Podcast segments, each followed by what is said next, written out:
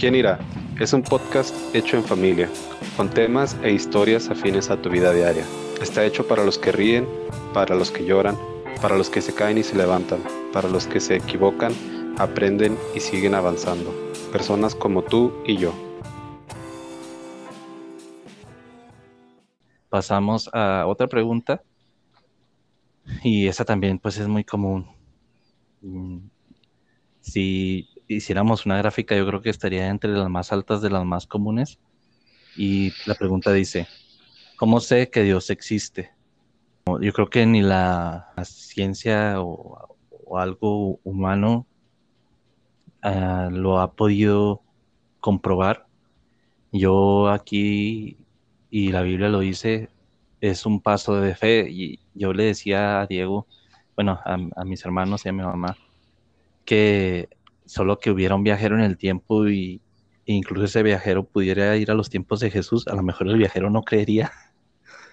Y por más que te dijera, yo soy Jesús, yo soy Dios mismo aquí en la tierra, y si esa persona no quiere creer, pues no va a creer y va a decir que Dios no existe. Y hay ejemplos también en la Biblia donde todavía no venía Jesús en el Antiguo Testamento y eh, digamos, en los tiempos de Noé, que antes del diluvio, y que la gente hacía y deshacía y, y tenía otros dioses, porque aunque la gente puede decir, bueno, no hay Dios, el hombre se va a construir un Dios, se va a construir un Dios, ya sea el dinero, ya sea las mujeres, ya sea el alcohol, o un becerro de oro, una planta, un edificio, un carro, lo que sea. Eh, entonces, pues la, Biblia habla de lo que es la fe y algo sucede cuando, bueno, hablo de mi persona, algo sucede cuando, cuando te, se te presenta Dios, como lo dice Tania, lo dijo Diego, mi mamá, eh, desde los, capítulos primeros, si tienen oportunidad a quienes no los han escuchado de, escuchar nuestros testimonios. Por ejemplo, a lo mejor yo no creería en Dios si no se me hubiese presentado como se me presentó a mí cuando yo tuve el accidente y yo no sabía, mi mamá lo dice y mi papá, si, si alguna vez alguien conoce a mi papá puede platicar con él, ellos nunca me habían dicho de que, ah, mira, Dios es así y vive en el cielo y ta, ta, nada de eso. Entonces yo tuve mi accidente y cuando yo salí de debajo de la troca y que yo veía todo en blanco y negro, yo volteé hacia el cielo y venían tres personas bajando. Entonces la persona venían bajando lentamente y la persona, el señor que iba en medio, me cargó y ya sentí mucha tranquilidad y me quedé dormido. Ya no me acuerdo. Entonces yo eso se lo platicé a mi mamá, a mi papá después del accidente. Y... Pero yo tuve la certeza de niño que era Dios. Pero mi mamá no me dijo, ah, mi hijo era Dios. Mi papá, ah, hijo, era Dios. O mi abuela, mis abuelas, no me lo dijeron. Simplemente Dios se me presentó así. Entonces algo pasa cuando Dios viene a tu encuentro, como dice Tania, y se te presenta. O sea, de alguna manera sabes que es Dios. No te dice, o a lo mejor te dice, pero ya, ya sabes qué es, entonces se te puede presentar sobrenaturalmente así como, como me pasó a mí o a lo mejor en una persona, no sabemos, él tiene mil maneras, millones, no mil, miles, millones de maneras de, presentarse, pero e, es cuestión de que creas, a lo mejor si yo hubiera visto eso y aún no, yo no hubiese querido creer, pues no hubiera poder humano que me hiciera creer, entonces, eso es, esa es mi opinión acerca de esa pregunta. En mi opinión, pues sí, no, no se puede, o sea, y otra vez, repito, es solamente mi opinión, no es una verdad absoluta, es simplemente lo que Diego Barragán opina. Ah, pero pues sí, en mi opinión, nunca, nunca se va a poder, nunca se va a poder demostrar a ciencia cierta, y con ciencia cierta me refiero con evidencias visibles, tangibles, observables, de que Dios existe. Ah, porque pues así diseñó la vida. Es, igual a lo que vuelvo a lo que dijo mi mamá, te, pone dos caminos, crees o no crees. Así, así está diseñada la vida para que creamos en Él sin, sin que lo hayamos visto, para que vivamos con Él y, para Él. Y entonces, no, ¿cómo sé que Dios existe? Pues, como dice Carlos, por convicción, porque la fe eso es lo que es. Ah, la fe es ah, creer en algo que no ves. Igual creo que con la vida de alguien que profesa tener una relación con Dios es, es igual, porque voy a usar el, ejemplo de uno de mis tíos, su hermano de mi mamá, eh, que ya mi hermano también lo ha mencionado. Este, todos ya solamente esperaban una llamada que le dijera, no, es que ya su hermano ya falleció por, eh, como, como dicen los mexicanos, se acabó el hígado por tanto alcohol. Y ahorita eh, mi tío es una persona completamente diferente, tiene una relación con, con, Dios que es notoria. Y, y pues no sé, al igual que con un cuerpo que, se está degenerando y está muriendo a causa de un virus, ah, el cuerpo que estaba muriendo ahora vive y, está regenerándose. Como, dijo, regenerándose, como dice Carlos, tiene vida en abundancia porque recibió la promesa de que iba a tener vida en abundancia. Entonces, para mí esa es una de las evidencias, porque la, para mí la evidencia de que Dios existe está en absolutamente todo el, el, hecho de que exista la atmósfera, de que nuestro cuerpo funcione, de que respiremos oxígeno y exhalemos dióxido de carbono. O sea, tantas cosas, tantas cosas que para muchos puede ser casualidad, pero para mí es evidencia de que existe eh, eh, el, Dios vivo, el ser supremo que ingenió todo y pues enos aquí. Pues sí, yo también este yo también cuando mucha gente me dice, ¿y yo cómo sé que existe Dios? ¿Y tú cómo sabes? Y yo también, o sea, siempre le, mi, mi respuesta ha sido esta, digo, mira, en este, en esta vida, en este mundo, como lo quieras llamar, va, hay gente que cree en lo que quiere creer. Toda la gente somos libres de, creer en lo que queremos creer. Hay gente que cree en Buda, hay gente que cree en en el, árbol que se le pintó la, la Virgen de Guadalupe, hay gente que cree en la Santa Muerte, hay gente que cree en, lo que tú quieras. Entonces, este, e, es elección, ¿verdad? En que, a quién le vas a entregar tu espíritu, tu alma, tu corazón, todo tu ser. Y, y por, por alguna razón, este, por alguna razón, a nivel mundial hay un mayor número de personas que eligen creer en, en Dios, en Yahvé, en Jesucristo, o como le quieras llamar, ¿verdad? Jehová, Yahvé, como le quieras llamar. Entonces, este, a mí en lo personal, yo elegí creer en Él porque, como dice Diego, ¿verdad? Para mí Dios está en todo lo que mis ojos pueden ver y en todo lo que mis ojos no pueden ver también. en la formación del mundo, en la formación de todo lo que existe y lo que yo puedo ver y lo que yo puedo sentir. Entonces, eh, para mí es algo muy, muy, este, muy infinito meterme en este tema. Para mí, en lo personal, porque yo no concibo como dice en la Biblia, si ni siquiera una hoja de un árbol se mueve si, si no es su deseo de Dios que esa hoja se mueva. Entonces mucha gente va a decir, no, pero ¿cómo que esto y que el otro? Entonces puede ser una, una, una, no contienda, sino una, una plática o un, una exposición de, de, lo que sí hace y lo que no hace tal o cual Dios que quiera la gente creer. Para mí, en lo personal, no existe un Dios más grande y más poderoso y más lleno de amor y de bondad que mi Dios, que o sea, que Dios Jesucristo. Yo difiero un poco de lo que de lo que mencionaron ustedes al principio de la pregunta, no para para mal, o sea, nada más quiero comentar esto, que, dijeron que, que la ciencia no lo ha podido probar. Pero a mí bueno, yo entendí que todo es de Dios y que si el ser humano avanza en la ciencia es porque la ciencia es de Dios.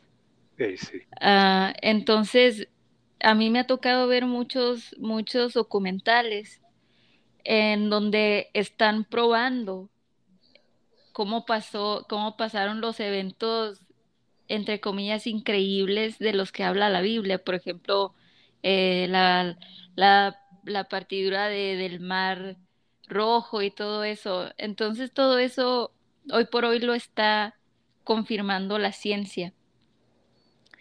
Y, y hay indicios en toda la creación, en las galaxias, en el universo, en nosotros mismos. Una vez tú, tú comentaste, Carlos, que, que lo que mantiene eh, juntos nuestras células. Sí. Y bueno, toda, toda en la sangre son, son unos, unas, este, bueno, perdón, no sé cómo, cómo llamarles, pero son algo que se ve como una cruz unas formas que son en forma de cruz. Exactamente, y la gente, tú después puedes dar el nombre de eso y la gente lo puede buscar ellos mismos para que lo vean ellos mismos. Pero, como dicen, no, la ciencia sí, sí, la ciencia es de Dios y la ciencia está comprobando todas las cosas que, de las que habla la Biblia hoy por hoy. Y en todo lo que somos, en todo lo que se ve, hay o sea, todo tiene un orden, todo tiene una organización, nada es porque sí. Todo lo que se ve en esta creación tiene sentido y es porque solamente un ser perfecto lo pudo crear y ese es Dios. Entonces, uh, nosotros mismos, nuestras nuestras experiencias, nuestro testimonio es prueba de Dios. ¿Se me explico? Y eh, también no sé la, la cita bíblica, no me la sé ni la tengo, pero antes de que viniera Jesús, bueno, ya sabemos, papá eh, escogía a sus profetas y con los que él escogía hablaba directamente. Pero después de que vino Jesús y luego resucitó y subió otra vez al cielo con él, él lo dice muy, muy claro. Eh, que incluso los, los ángeles este, están celosos, creo, de, de, esta oportunidad que tenemos nosotros de creer en Dios sin verlo. O sea, esto, esto se nos cuenta a nosotros como, como algo que nunca se le contó a nadie en la creación porque antes sí veían a, papá y sí, habla, y sí hablaban con papá directamente y, y papá se les presentaba de una u otra manera. Y ahora ah, es distinto. Y esta es una, esta es una oportunidad que nunca se le dio antes a nadie, pero que tampoco le vale a nadie como se nos vale a nosotros, de creer en él sin verlo. Pero yo, me, yo pienso que si todos los seres humanos se toman un tiempo de, de verdaderamente pensar, meditar las cosas, de pensar en lo que ellos son, de lo que es su vida, de todo lo que ven alrededor, van a indudablemente llegar a la conclusión de que, de que Dios es real. Y bueno, de, de todas maneras, o sea, a lo mejor científicamente, solo para aclarar lo que dices, se puede comprobar y aún así te digo, va, a haber gente que aunque baje de Dios mismo y le diga, mira, yo soy Dios, ve, ve no, no era Dios, era un alien, era un, era el diablo, no sé. O sea, hay gente que simple, simplemente no quiere creer y no va a creer, aunque esté todo comprobado. Hay, gente, que, le dices... Que la tierra es plana. Sí, sí, hay gente que le dices, esto es agua, no, no es agua. Ah, este es agua, no, es que no es agua y la está viendo y le da un trago, no, no es agua así, o sea, no va, este, sigue siendo un paso de fe. Y como tú dices, estamos diseñados para, para eso, porque no solamente en lo espiritual, tú vas a abrir un negocio, vas a invertir en algo y tú no ves el futuro para saber si va a pegar o no. Es un paso de fe que tú haces. Estamos diseñados para eso como tal, para todo, para todo. todo lo que hacemos. Eh, nada más, yo quisiera, si mi mamá puede contar, porque nosotros tenemos un familiar que eh, él, él, está en el ámbito de la medicina, es un excelente doctor y es una persona muy sabia y me refiero a sus conocimientos, obviamente en el ámbito de lo que es lo médico, de la medicina y todo, que aparte lee mucho de muchos temas. Es una persona que sabe mucho de mucho, de muchas cosas. Eh, pero por alguna razón, pues él no ha, o en su tiempo cuando sucedió esto, no sé ahora, pero en su tiempo, mm, él decía que no, simplemente pues no creía en Dios, entonces él esta persona tuvo una oportunidad de ir a un viaje y ahí le platicó a mi mamá y a mi papá, porque y digo a Tima porque yo no me sé la historia bien, pero para que cuentes lo que le pasó. Sí, este, este cuñado mío, como dice, como dice Carlos, mi hijo, eh, muy exitoso, es, es médico internista, creo, y pues es muy buen médico, es muy, muy exitoso y, y este, en uno desde, estaba muy él en dentro de su especialidad. Eh, estaba tratando en un tiempo lo, todo, todo lo relacionado con el SIDA. Total que hubo que ir a, creo que a Israel o por allá, por aquellas tierras a, tomar un curso, a, tomar un curso.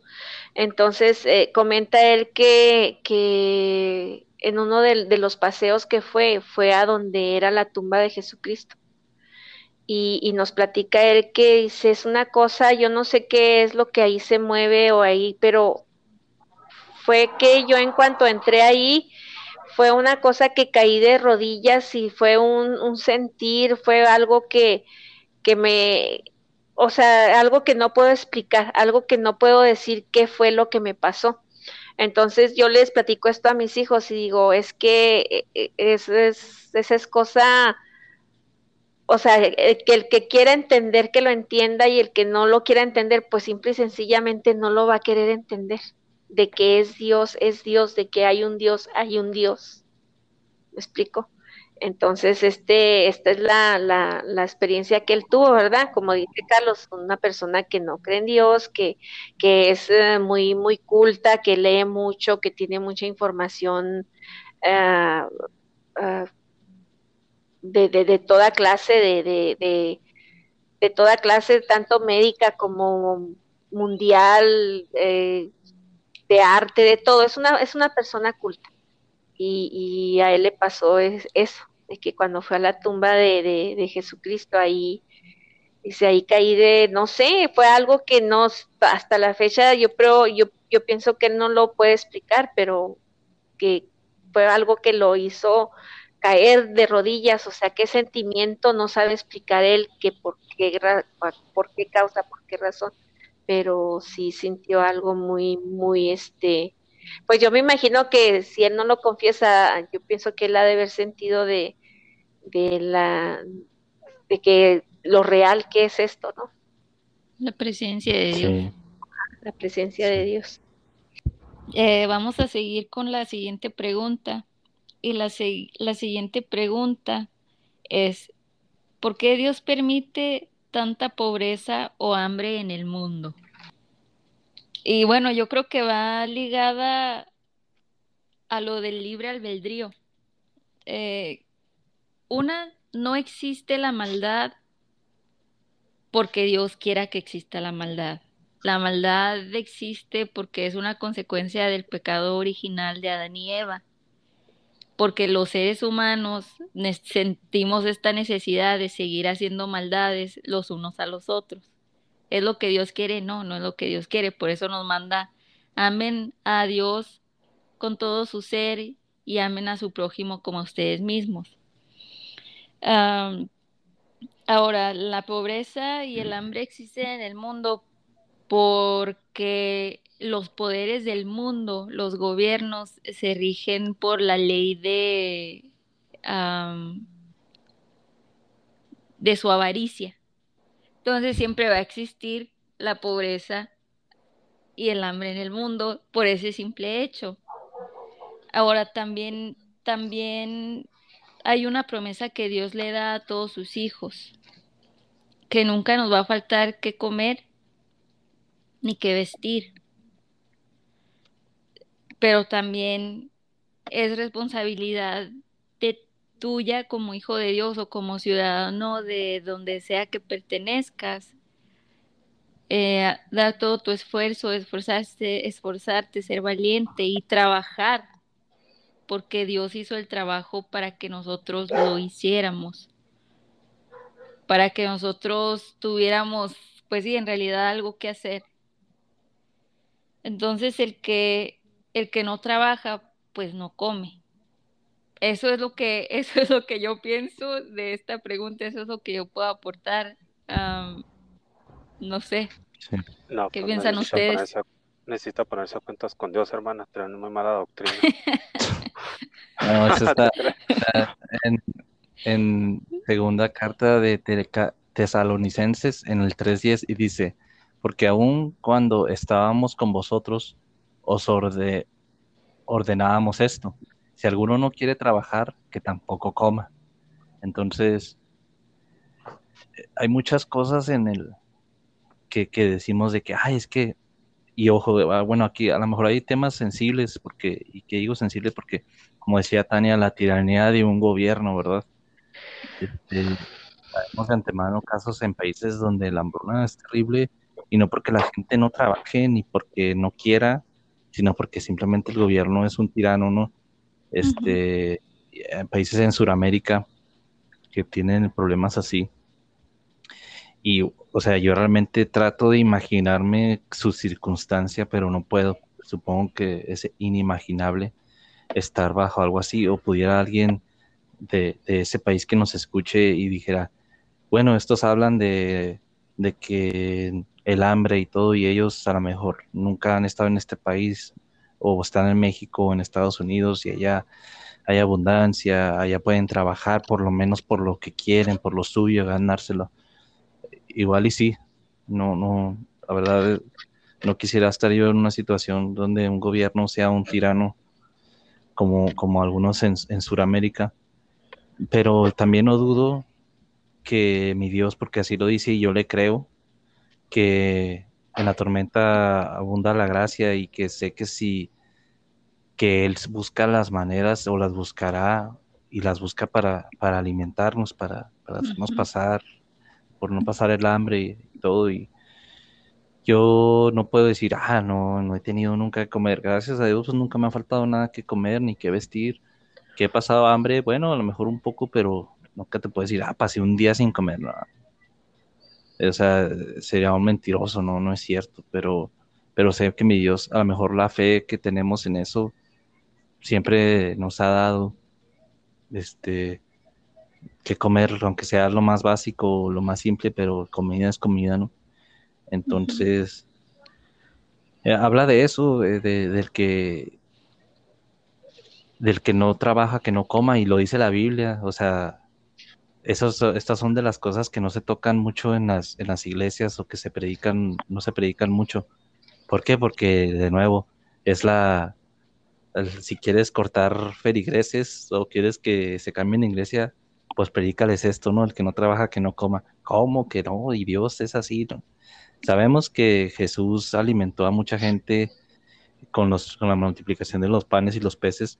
Esa gente ya tenía tres días siguiendo a Jesús y como repetimos, Jesús, ahí dice la Biblia, se conmovió por esa gente. Los discípulos no querían.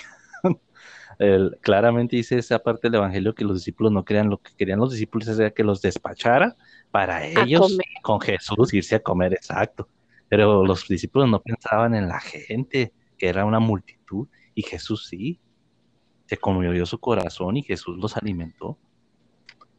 Sí, Ajá, perdón perdón, entonces yo veo muchos ejemplos rápidamente para que no se les vaya la idea a, ustedes. Yo tengo amigos conocidos que no tienen alguna de sus extremidades, ya sea inferior o superior, y trabajan. ¿Por qué? Porque son trabajadores, son responsables. Igual conozco a gente que no les falta ni una pierna o ninguna extremidad y buscan cualquier pretexto para no trabajar o para vivir del gobierno o de la gente. La discapacidad no está ni en lo físico ni y bueno, no lo hablo literalmente, pero está a veces en la mente. Hay gente que pide dinero porque no tiene una pierna y yo conozco a mi amigo, yo tengo un amigo que trabajó conmigo muchos años que no tiene una pierna y trabaja y es una persona activa en la sociedad, que se mueve, que todo, que lucha por salir adelante. Y hay gente que simplemente no quiere. Entonces tampoco, ah, como dice este versículo de Tesalonicenses, segunda de Tesalonicenses, o sea, tampoco es caridad, o sea, tienes que trabajar para que comas. Entiendo, repito, el contexto de algunos países es muy diferente, porque ahí donde, aunque quieras trabajar, no te están dando lo que te pertenece, lo que te corresponde, pero repito, sé que Dios en su gracia busca las maneras y lo hace posible. Pero bueno, eso es lo que yo quería decir. Sí, y yo, yo quiero, yo quiero decir algo bien rápido. Este, porque yo dije, bueno, más bien dice la Biblia que, que a los hijos de Dios eh, no nos va a faltar qué comer ni qué vestir. Y yo sé que en esta vida hay muchas situaciones que por una u otra cosa, fuera del control de las personas, muchas veces sí se quedan sin alimento y sin, y sin vestido. Pero también yo lo he vivido y, y, sé que ustedes también, que si algunas personas están en una, en una situación muy precaria, de una u otra manera Dios a través de otras personas, incluso a través de animales, les hace llegar alimento. Sí. Y también que es una de las razones por las que ese, en lo que repito, ama a tu prójimo como a ti mismo. Si tú entiendes eso, tú ayudas al que, al que verdaderamente lo necesita. Entonces, de una u otra manera, Dios siempre tiene cuidado de, de sus hijos. Ah, yo quisiera agregar esta, a esta pregunta que es por qué Dios permite tanta pobreza o hambre en el mundo.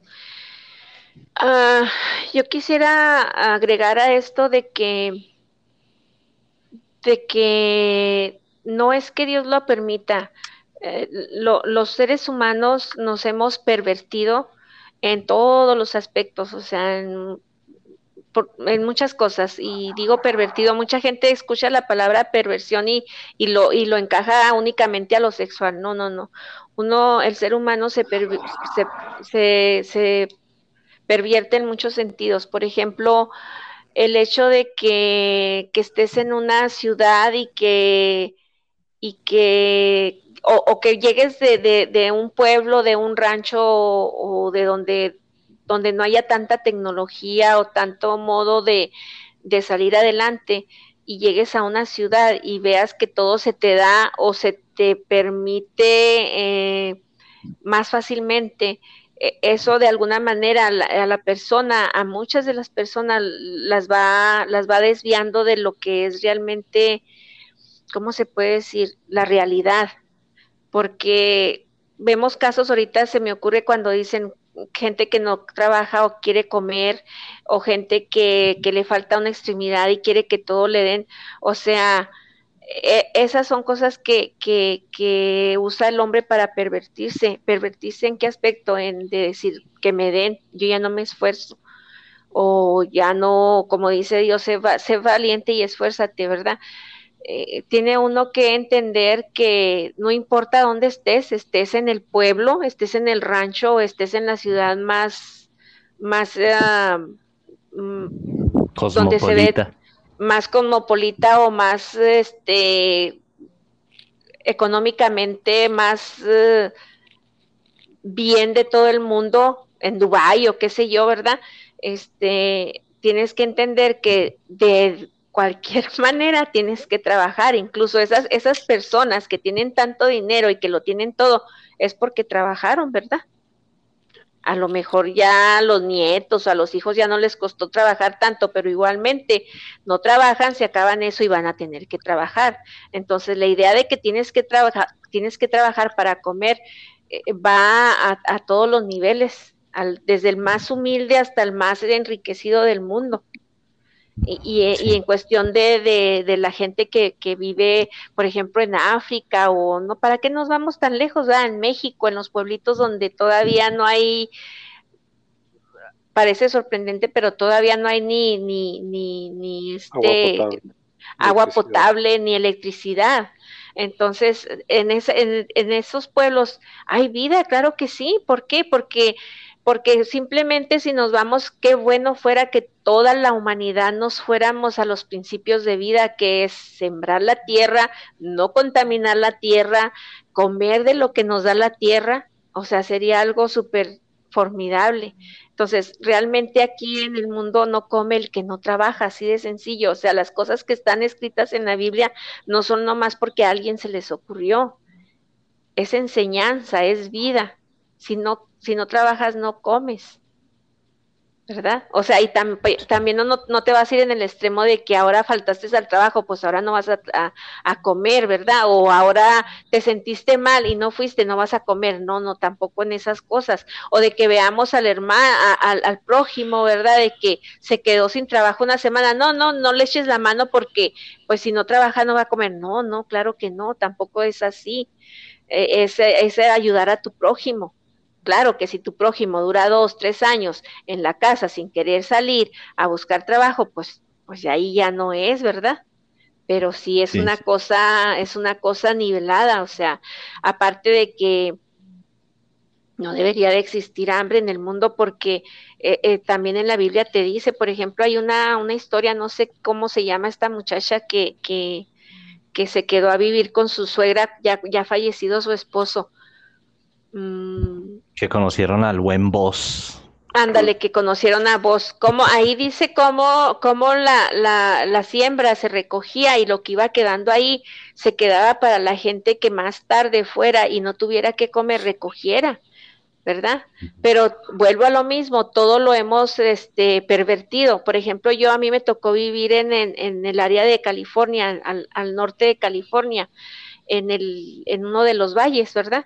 Que eh, yo vivía en la ciudad de Greenfield o pueblo, como le quieras llamar, por mí no hay problema.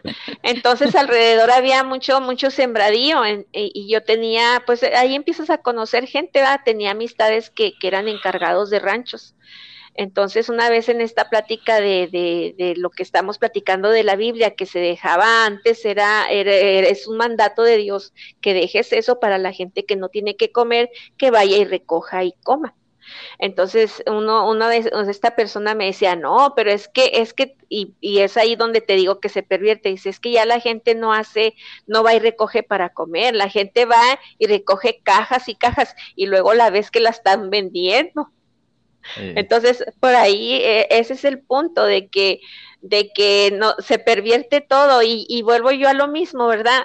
Sí, que, que, imagínense qué padre sería que usáramos la Biblia como un, catálogo de vida, donde nos dijeran, mira, tienes que hacer esto para ayudar y, no hagas esto porque va a caer maldición no para la persona, sino para ti. Si tú matas a una persona, pues toda la vida vas a andar cargando que, que, que nomás porque se te pusieron tus moños fuiste y la mataste, ¿verdad? O, o, o, por vengarte de fulana o de sutana, o, o ya hiciste la maldad de que le quitaste el esposo a aquella y, y todas esas cosas.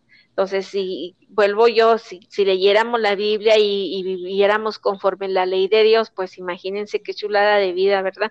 No nos faltaría nadie, nada, nada a nadie y todos, pues pienso yo que, viviríamos bien. No habría ni hambre ni, ni, ni, ni pobreza. Sí, y, y, digo esto, somos, porque o sea, tampoco somos, tampoco caminamos sobre el agua nosotros que estamos aquí. No, no, claro que no. Pero somos, como dice, te da la mano, te dan la mano, agarras el pie, los dos pies y hasta le saca la cartera. Sí, yo, yo este quiero también mencionar una última cosa. No, cuando estamos hablando de esto, no quiero que se escuche como que somos este antipáticos o o crueles en nuestras palabras, porque, por ejemplo, pienso en esta, en esta historia que mi mamá me contó, porque hay muchas, como lo dije, hay muchas circunstancias que están fuera del poder de las personas. Por ejemplo, lo que estás diciendo tú, Carlos, de la situación que se vive en, en, Sudamérica. Eh, y esta historia que mi mamá me contó tiene que ver con, con el holocausto, con, con lo que pasaron las personas judías en, en Alemania. Y esta, esta historia me impactó mucho, uno porque tiene que ver con un gato, y yo nunca había escuchado que un gato tuviera tan noble carácter. Y en segundo porque es algo que escuchas y es, o sea, es, increíble, es verdaderamente un milagro porque estas, estas personas estaban sufriendo la monstruosidad terrible de, del holocausto y su gato nunca, nunca, de una u otra manera, creo que estaban escondidas o no sé, eran una niña, su mamá y, y, la mamá de la mamá, o sea, la, la abuela de la niña, y ellas se, se, ocultaron para, para estar a salvo y el gato, el gato cuando ellas ya no pudieron salir, iba y buscaba se salía y buscaba comida y volvía con algo para que ellas comieran. Y así fue, el gato fue el que mantuvo a esas tres mujeres con alimento todos los días. Y ya cuando estaban muy débiles, porque obviamente el gato pues solamente podía traer una porción pequeña de comida, pero él la compartía con ellas. Ya llegó un tiempo en el que todos estaban débiles, incluso el gato. Pero incluso entonces se el gato les ayudaba a, que ellas pudieran cazar pájaros, palomas, lo que fuera. Y cuando mi mamá me contó esta historia, yo a mí lo primero que pensé es que dije, es que no hay otra manera. Papá le tuvo que haber ordenado ese gato, ¿sabes qué? Quiero que te quedes ahí y que hagas esto por ellas todos los días. Y obviamente el gato siendo la creación de nuestro padre, que dijo, a sus órdenes, Señor. Entonces las cuidó y, y este, bueno, comento de, este, de esta historia porque volvemos a lo mismo, muchas veces la gente va a pasar hambre por cosas que están fuera de su control, que es gente trabajadora, que es gente que se esfuerza todos los días, pero por la maldad del hombre siempre va a existir la hambruna. Pero incluso entonces, por medio de una persona, por medio de, de un animal, por medio de, de Dios mismo, el, él va a proveer alimento para, para los suyos y, los va a cuidar. Eh, eh, me, ahorita que Tania está contando lo de la historia, o sea, hacía grandes rasgos, ¿verdad? Que los que están escuchando que el gato llevaba comida, o sea, el gato llevaba comida para las tres y él, o sea, un ratón, o sea, era como que vamos a matar el ratón y entre todos nos lo comemos. Y el gato esperaba que le dieran su parte también. Y ya cuando no podía, que estaba tan cansado, la señora, la abuela, salía y cortaba como raicitas de cualquier, cualquier plantita o cosita que encontrara y las tiraba a las palomas y las palomas cuando se bajaban a, comer, el gato se, se, abalanzaba sobre ellas junto con la señora y ya se comían las palomas. Entonces era comida para todos. Y luego ya cuando llegó la el, temporada de, del frío así tan, tan, tan, tan inclemente, el, el, gato, ajá, el gato se dormía en medio de las tres. O sea que, como dice Tania, sí es cierto, Dios manda a los animales también a que, o sea, somos su creación, animales y todo lo que se mueva en este mundo. Y aquí tengo una donde Reyes 1 al 17, de 2 al 6, me, me gusta el, el, el número 6 que dice, y los cuervos le llevaban por la mañana carne no, perdón, y los cuervos le llevaban pan por la mañana y carne por la tarde y tomaban agua del torrente. O sea, aquí de una vez, una vez más nos confirma de que sí, o sea, él mandaba a los cuervos a que le llevaran a esta persona, a, a que le llevaran a esta persona pan y en la tarde le llevaban carne. Entonces, sí, es, es verdad la historia de, de, del, del gatito este, cómo le ayudó a esa gente, pues obviamente por orden de Dios, ¿verdad? Sigamos con la siguiente pregunta y me parece que ya la tocamos un poco en, en la pregunta de orar, pero bueno, esta es la pregunta. ¿El rezo y la oración es lo mismo? Yo, en mi opinión, digo que no, porque, ah, bueno, así lo veo yo. El rezo es como una poesía, algo que ya está escrito, que tú lees cada vez que se te antoja leer, que te lo memorizas si, si te gusta mucho.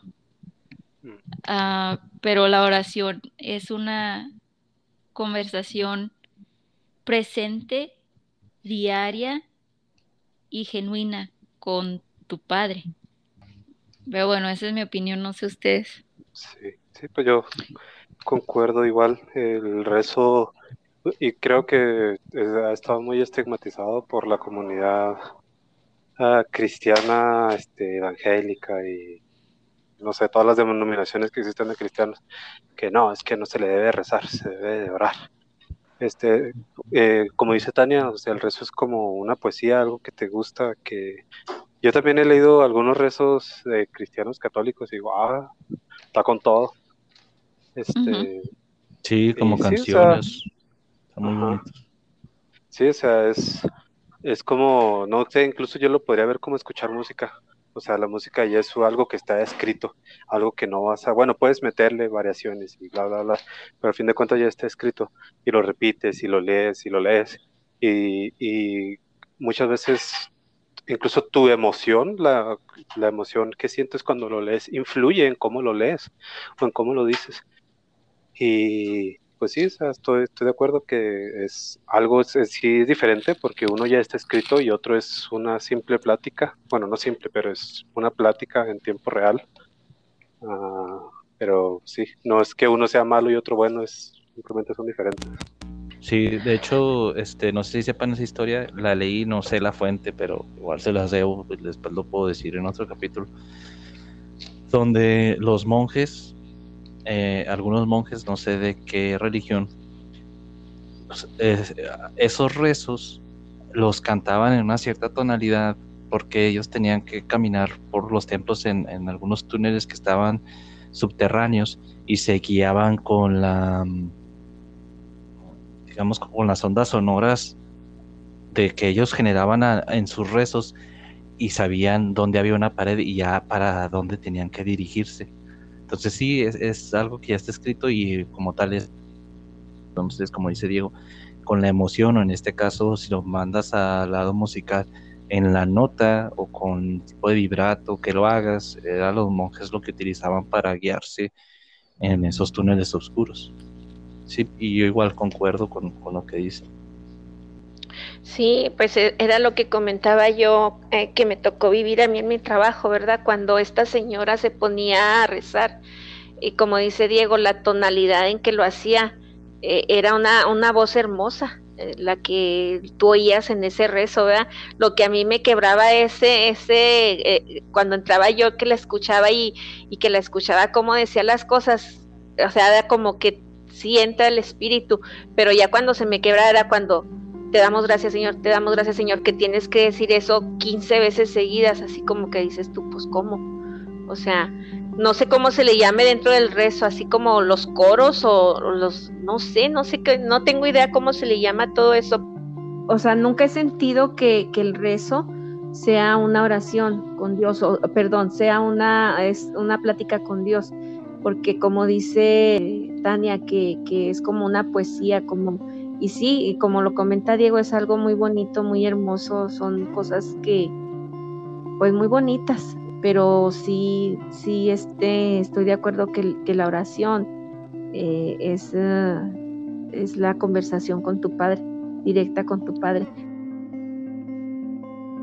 Eso fue todo de la segunda parte de este episodio.